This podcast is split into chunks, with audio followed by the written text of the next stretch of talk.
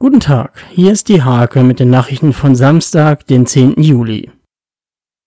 2017 hat Salam Minala Muhammad eine Ausbildung bei der Firma Drescher Automatisierung in Bücken begonnen. Jetzt hat er seinen Gesellenbrief und einen Arbeitsvertrag bei Drescher bekommen. Anlässlich des 150-jährigen Verlagsjubiläums verlost die Hake über das Lokalportal fünf Open-Air-Konzerte. Die Konzerte finden in fünf der zehn kreisangehörigen Kommunen statt.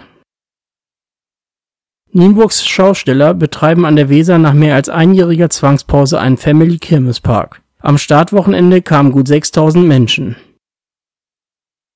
Die Beratungsstelle Wohnwege plant vor dem Hintergrund der Corona-Pandemie ein besonderes Projekt. Wohncontainer sollen als Rückzugsort für Wohnungslose dienen.